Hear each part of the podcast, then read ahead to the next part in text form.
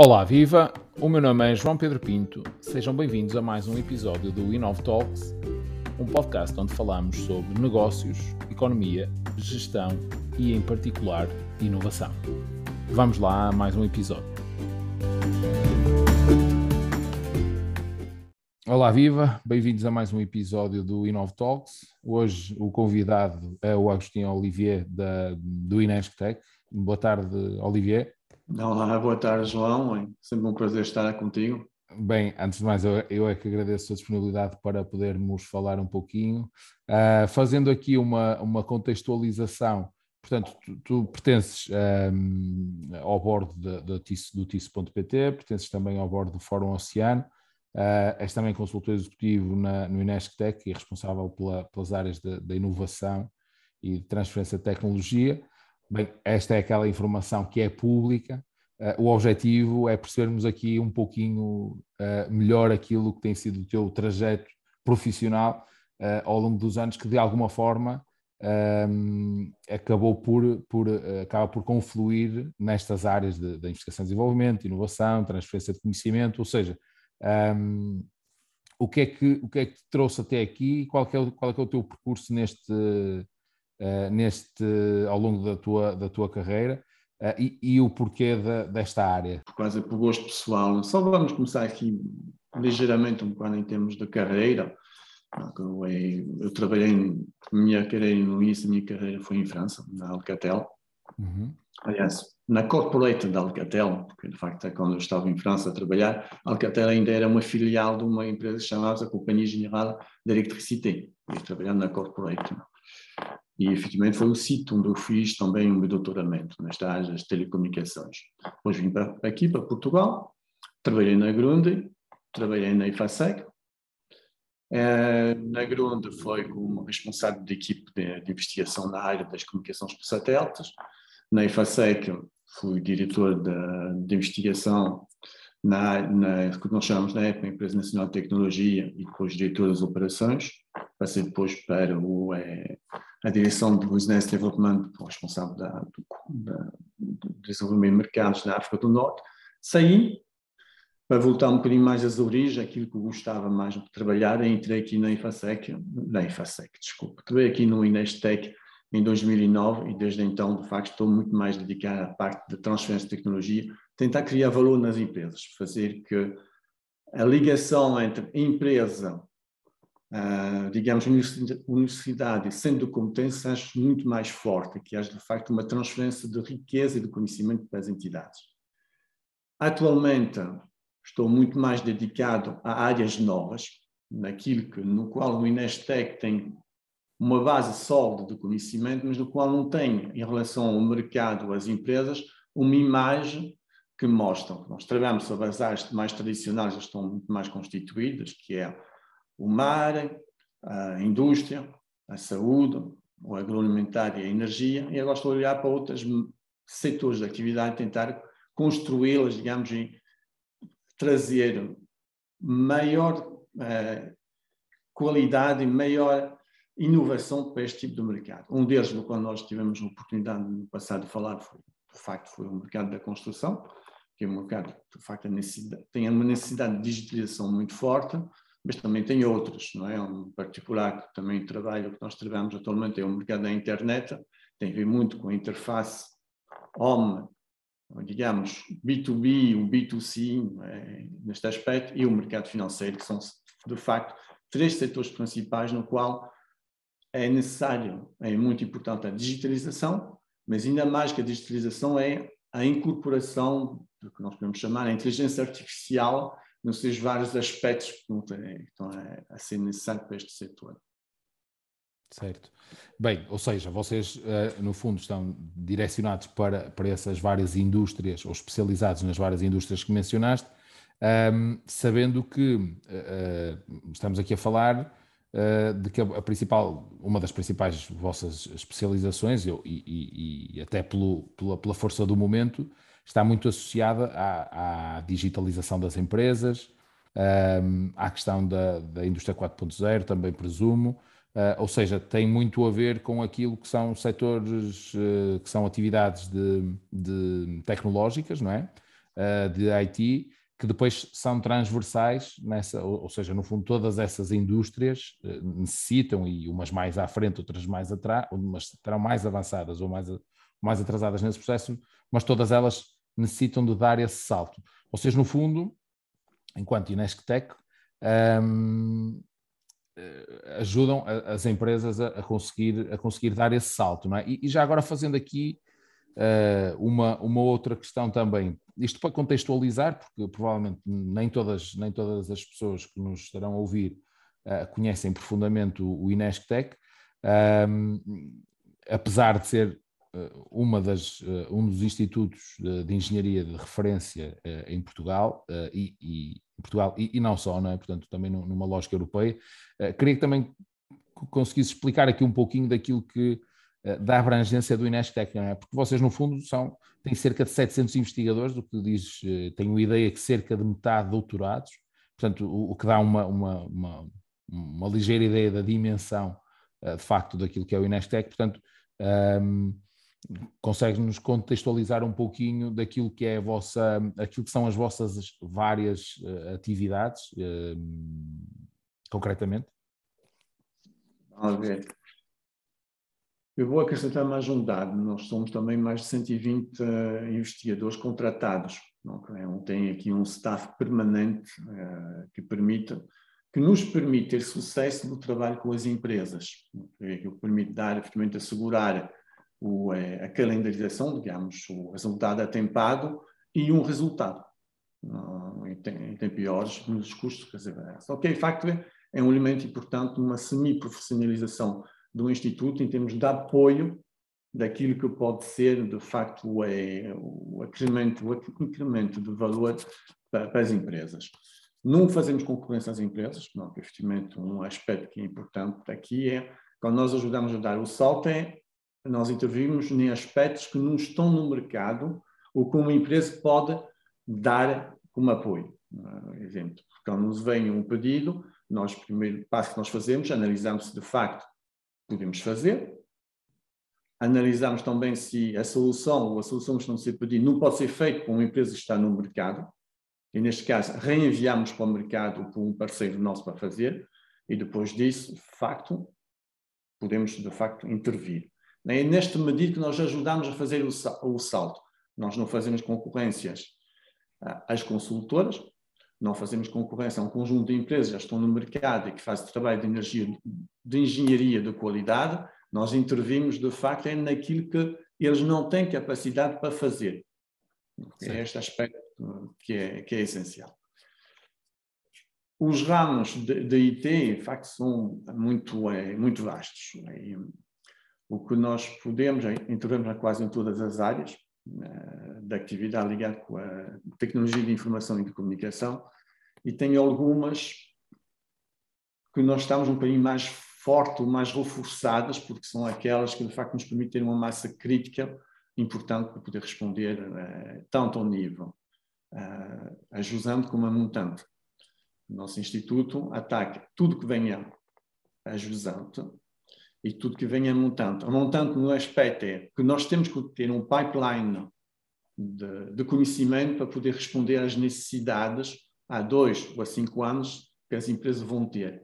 Nós olhamos muito e trabalhamos muito com as agendas, tanto ao nível das empresas como as agendas internacionais. Esta aqui define, eu diria, about 70% as nossas linhas de investigação.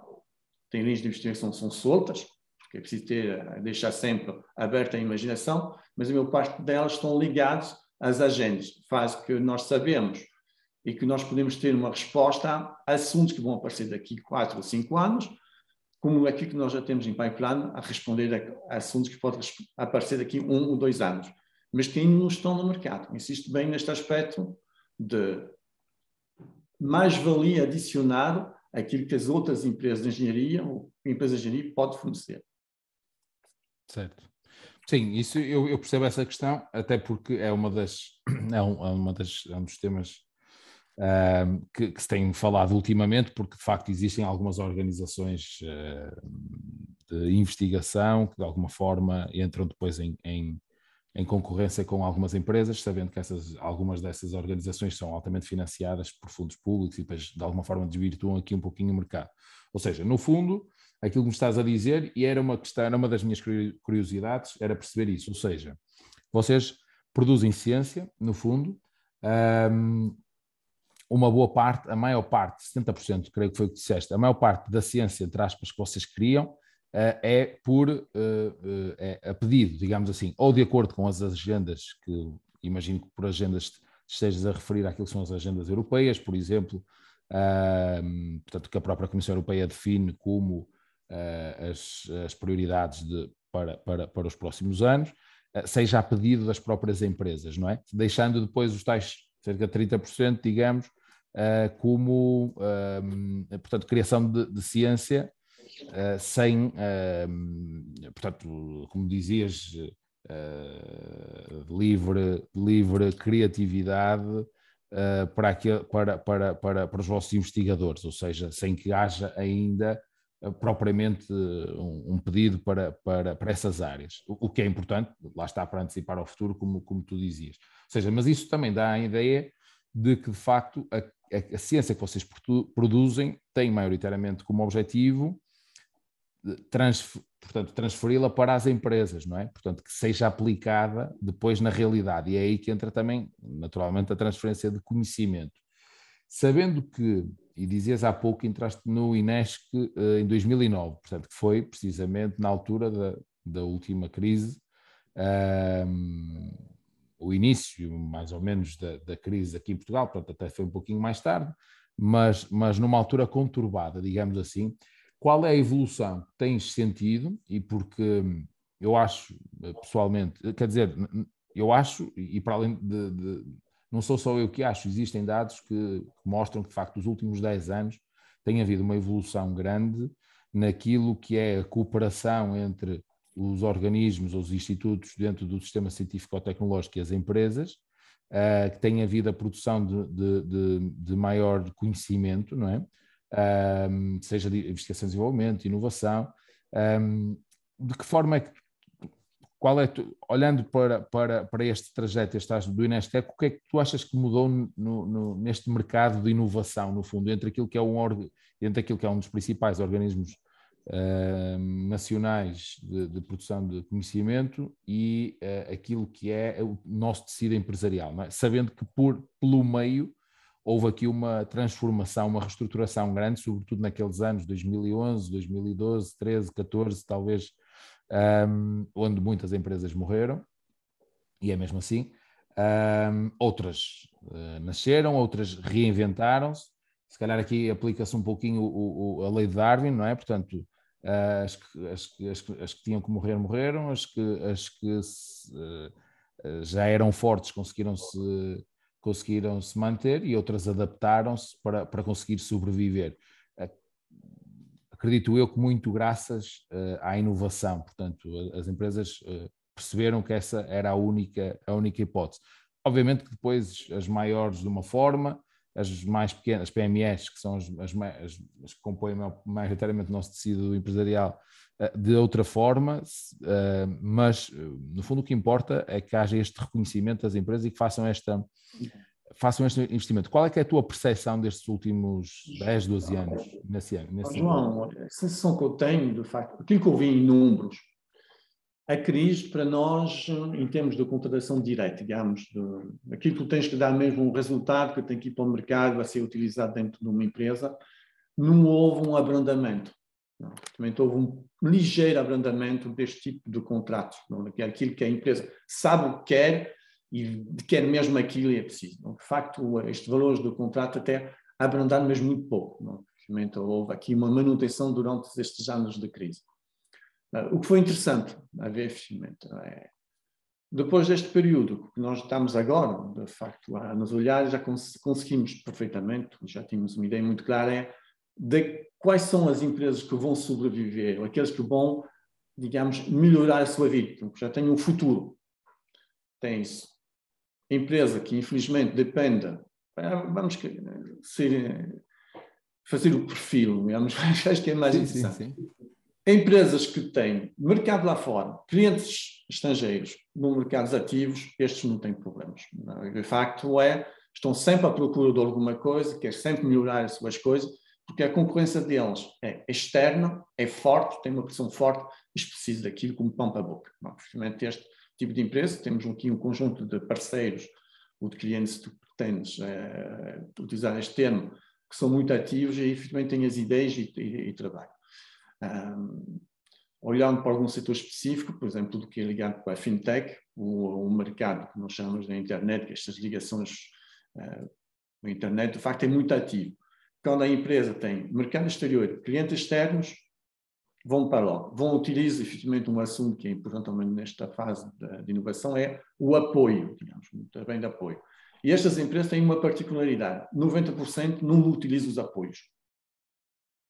Certo. A maior parte deles é financiamento direto ou o CIFID. Efetivamente, o CIFID é uma grande, uma grande, uma grande ferramenta e estão muito é habitual a utilizar. Okay. Bom, aqui é dinheiro direto do que eles ganham e o CIFID. Depois tens outra categoria, a de entidades que estão em mercado que depende do setor de atividades mais tradicionais. Isso em particular, se você depende essencialmente do mercado português, então aqui já começamos a entrar dentro de um certo nível de desgraça. Por isso a empresa já, a probabilidade de sobrevivência para o futuro já é mais limitada, porque tem que expandir. E esta, por exemplo, aqueles que estão eh, muito ligados com a, produção, com a indústria pesada, a indústria transformadora, já é muito mais difícil para eles poderem eh, produzir, porque de facto o mercado já está muito mais limitado. E esta depende muito mais dos subsídios que pode vir, e com tudo os seus inconvenientes. Okay? Só aqui nós conseguimos ver, efetivamente, o, o desfaseamento entre o tipo de empresas, que uma já consegue ter uma ideia há um ano, outras que não consegue implementar um ano porque precisa de facto de apoio exterior para poder ajudar, isto consigo. Depois tem uma terceira parte, que são as grandes entidades. Ou eles vão ao mercado comprar startups, ou então, quando têm a capacidade de endogeneizar o conhecimento, então prefere, prefere de facto fazer isso. Okay? E estas entidades são para nós também entidades muitíssimo interessantes, que permite fazer uma evolução muito rápida ou sobre dois anos, projeto de dois anos ou três anos, sobre temas que são muito mais interessantes a trabalhar, digamos, diria. Uns, olha, com o TRL já relativamente elevado na cadeia de conhecimento que nós podemos sair, dizer, olhamos para o nosso portfólio e dizemos, temos aqui uma solução que pode que é no TRL, sim, digamos, já foi experimentado no laboratório, efetivamente é, num ano ou menos, consegue-se passar para o mercado, vem em função das necessidades. Há grandes empresas, olha, tem o TRL3, que é muito mais abaixo, muito mais primário em termos de, de resultado, o risco é mais elevado, já são muito mais interessados a fazer é, projeto de dois anos ou três anos, porque de facto permite dar um salto tecnológico maior e ter um resultado competitivo muito mais uh, agressivo, eu diria, em relação à concorrência. Certo. Ou, ou, seja, vocês, um, e é, acaba por ser natural, mas uh, vocês prestam, trabalham uh, sobretudo mais com uh, as grandes empresas, não é? De uma forma mais, mais recorrente, ou, ou, melhor, são as empresas que têm mais, de forma natural, mais capacidade, se calhar, não é? Dentro daquilo que são os seus orçamentos, de manter uh, o investimento, um investimento contínuo naquilo que é investigação e desenvolvimento, inovação e tudo mais, não é? Uh, João, a nossa carteira, digamos, de entidades que trabalham com nós, vamos fazer pedidos, é, é essencialmente PMEs, por mais estranho que pode parecer, obviamente. É, as PMEs, aquelas mais agressivas para o mercado, são essencialmente é, as nossas parceiras para, para soluções que eles querem implementar. As grandes aparecem com grandes necessidades, mas é, é, não é assim tão fluente como, por exemplo, os pedidos que podem aparecer de, empresas mais pequenas. Ok, mas quando falamos em PMEs, para perceber isto, para, para caracterizar aqui e, e, para percebermos um pouquinho em, em, maior detalhe, estamos a falar em PMEs, de, sobretudo da indústria transformadora? Esta aparece, mas não, essencialmente o que estão a aparecer são as outras que não trabalham no setor transformadora. As tecnológicas? As, as, as, as, empresas com, com maior grau, de, com maior maturidade. E, e, e, e as do, a minha questão, a minha principal curiosidade é perceber e as do setor da indústria transformadora, porque no fundo são a maioria daquilo que é o tecido económico empresarial em Portugal, não é? Portanto, são, são PMEs um, de tecido, portanto, de, dentro daquilo que é a indústria transformadora. Isto, obviamente, estamos a, a, a, aqui a segmentar. Obviamente que nem todas as empresas têm a capacidade, e quer dizer, isto acredito que aconteça em qualquer parte do mundo, uh, de, de, inovar ou que têm esse objetivo, portanto, só uma, uma, uma, pequena parte o tem, mas vocês também trabalham, também ajudam empresas dessa, dessas características, porque essas normalmente, não é? Uh, são as empresas que muitas vezes que, que, que, que eu acho que devemos separar aqui dois tipos de empresas. Este tipo de empresas, as PMEs, indústria transformadora, ah, a maior parte delas com alguns anos, décadas, algumas das quais já centenárias, são empresas que cedo, as que, as que cá estão hoje, não é? porque entretanto pelo caminho foram, foram, foram morrendo muitas, e era isso que eu me referi há, há pouco na, na, tal crise de há 10 anos atrás. Uh, muitas delas já ficaram pelo caminho aí e noutros tempos. Portanto, as que cá estão hoje ainda já têm um, um, um, poder de resiliência uh, maior, ou seja, muitas delas já são exportadoras, não é? maioritariamente exportadoras. Portanto, isso, e era aquilo que dizias há pouco, ou seja, o facto de serem exportadoras faz com que, ou fez com que as obrigasse a olhar para a inovação de uma outra forma, não é? Porque quando estamos a concorrer no mercado global, um, para nos conseguirmos diferenciar, já temos que levar uh, para o mercado algo com um valor, um valor acrescentado diferente, não é? Portanto, esse são um tipo de, de são um dos perfis de, das empresas que falavas há pouco. Depois o outro perfil mais tecnológico, se calhar mais startups, são empresas que já nasceram a pensar, não é? Um, eh, em serem empresas tecnologicamente inovadoras, quer dizer, já faz parte daquilo que é o core das, das, dessas empresas. Um, e, e, daquilo que percebi, portanto, estas são empresas com as quais estão maioritariamente a trabalhar uh, nesta, nesta altura. Em qualquer uma desta, deste segmento de empresas, vocês habitualmente, qual é que é o vosso interlocutor? Ou seja, do outro lado, quem é que está do outro lado? Está o CEO, está o, está o gestor de inovação? Está... Dá-me a ideia que uh, é uma função que não existe ainda, ou começa a existir agora, uh, e que não existia uh, e não existe de uma forma recorrente nas empresas. E sejam elas, à exceção das grandes empresas, obviamente, Uh, e, e, mesmo nas grandes empresas, uh, só algumas começam, começam a surgir com, esse, com essa posição agora. Ou seja, uh, sentes que existe do outro lado estruturação nas empresas quando vão falar com vocês, ou seja, as empresas sabem o que querem, um, com quem querem falar, o que querem fazer, o que, esper, o que esperar do vosso lado, uh, ou sentes que ainda, está, ainda estamos numa fase em que um, eh, obviamente, é preciso cada um se. Existem, existe a necessidade de alinhar expectativas entre aquilo que, que, que é uma entidade como a vossa do sistema científico ou tecnológico e aquilo que é uma entidade uh, empresarial, e digo isto com algum conhecimento, não é? Uh, onde muitas vezes percebo que as expectativas são diferentes, e quando digo expectativas, digo relativamente a timings, relativamente um, propriedade intelectual, por exemplo, ou seja, existe dá uma sensação ainda que exista algum desfazamento. Como é, como é que tu vês isto? Já existe esta, esta estrutura, esta estruturação? Tens sentido alguma evolução nesse sentido também? Em termos de evolução, há uma certa evolução no bom sentido, mas continua a haver problemas básicos. Mas vamos começar com o início. Atualmente nós temos falado muito, é, primeiro contacto essencialmente com um administrador executivo tu és CEO ou é um, um gestor executivo para esta área. Porquê? Porque nós intervimos em áreas estratégicas. Nós não, normalmente não é um trabalho a seis meses ou a três meses. Então tem uma, uma perspectiva mais longa com um ganho significativo, tem um risco mais elevado.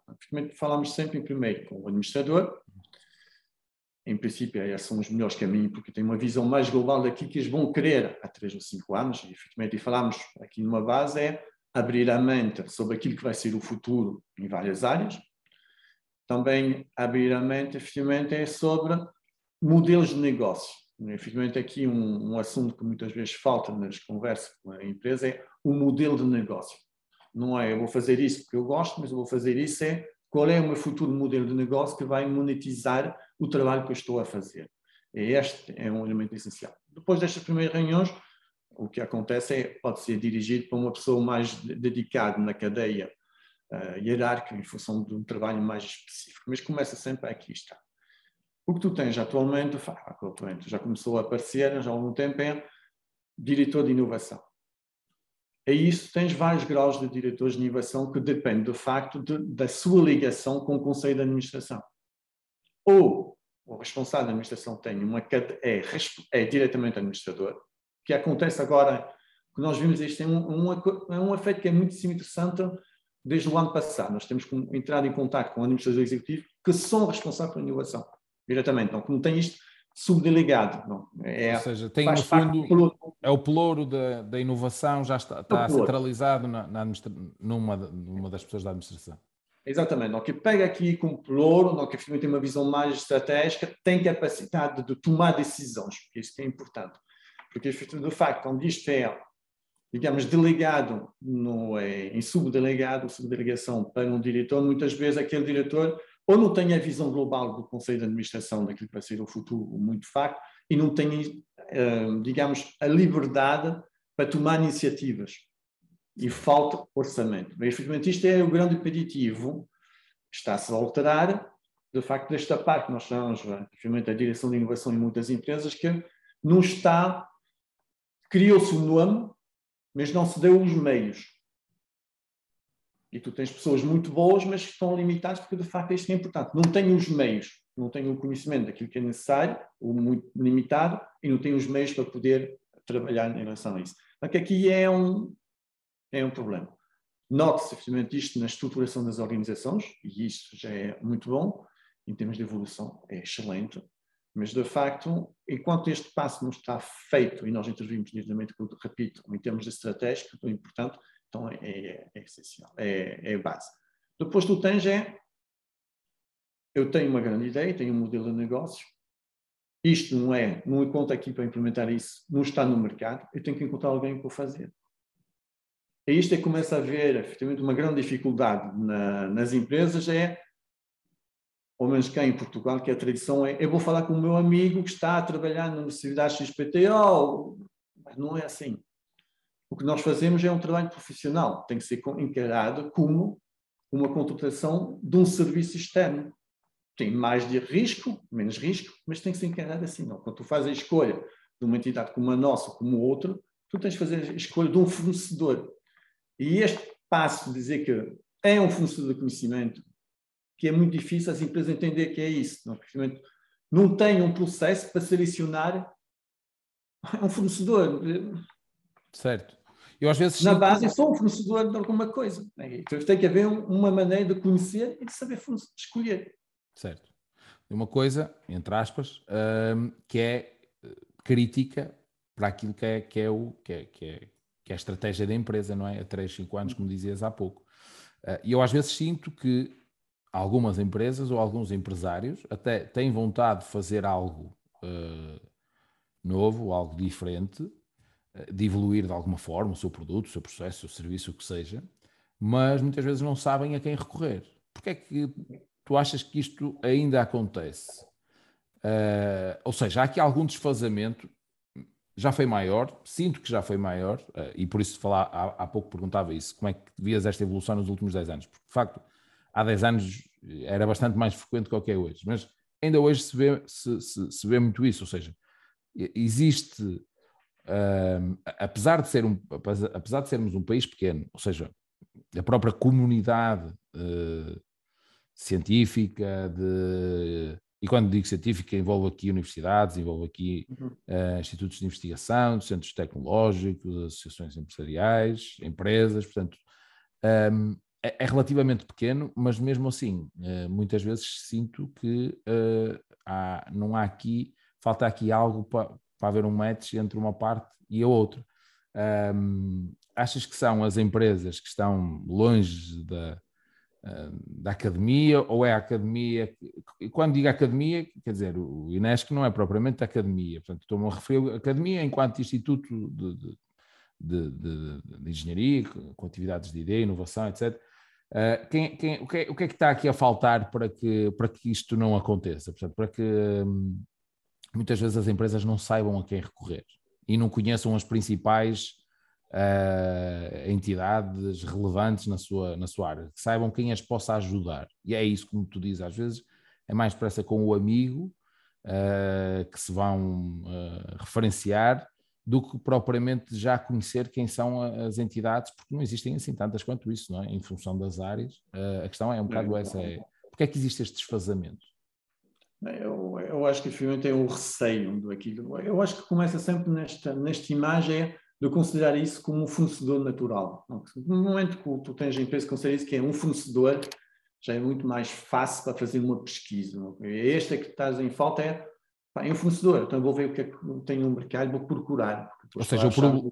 lá, lá está, então o problema é as empresas não terem a área de inovação devidamente incorporada, ou seja, quase como o Martin, não é? Há 10 anos atrás, eu falava nisso num dos últimos episódios, uh, porque na altura o meu convidado era dessa área, é quase como o Martin. Há 10 anos atrás falasse da Martin, uma, uma PME, uh, ah, não uma grande empresa, mas uma PME, uh, ah, quer dizer, a maior parte das empresas desprezava entre aspas, completamente esta, esta, a questão do marketing.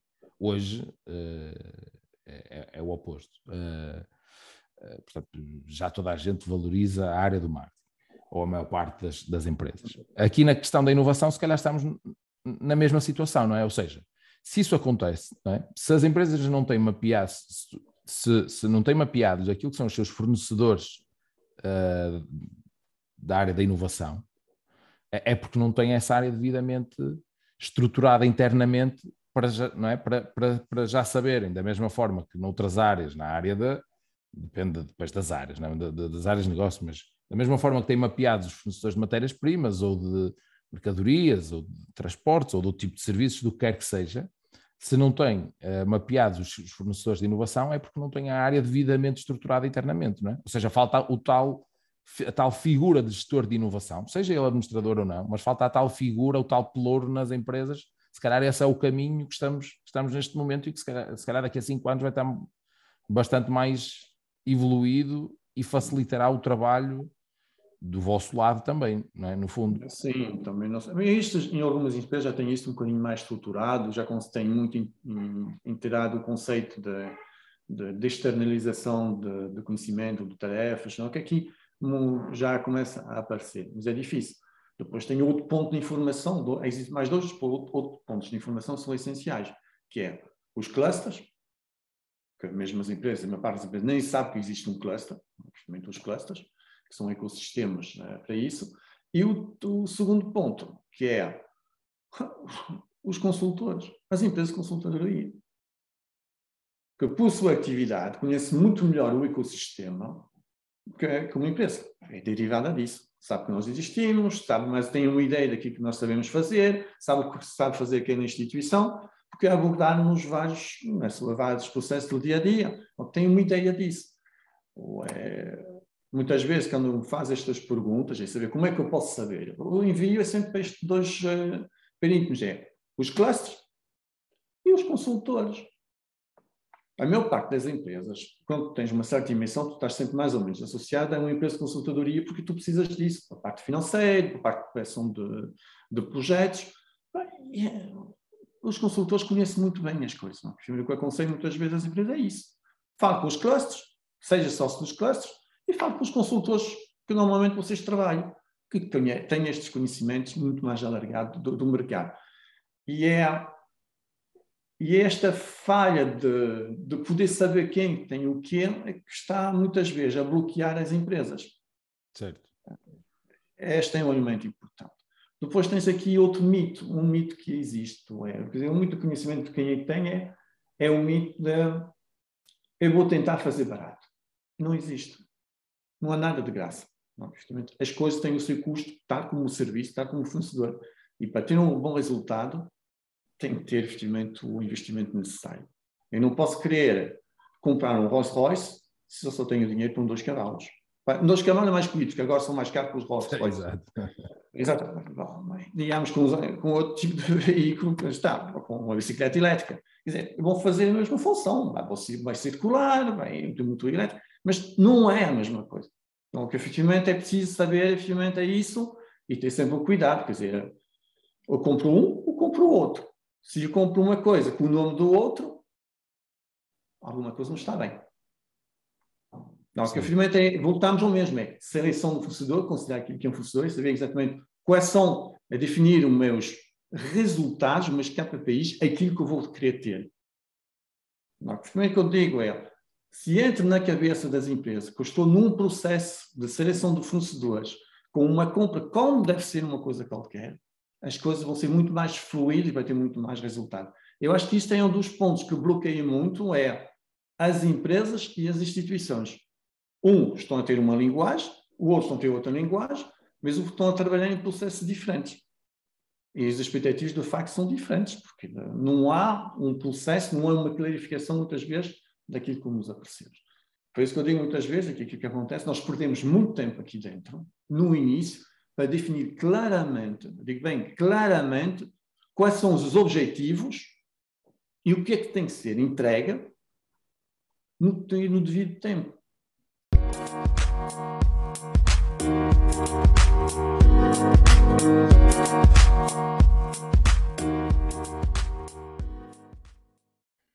Esta foi só a primeira parte da nossa conversa. A segunda será publicada nos próximos dias. Se quiseres ser notificado de todos os novos episódios, subscreve os nossos canais.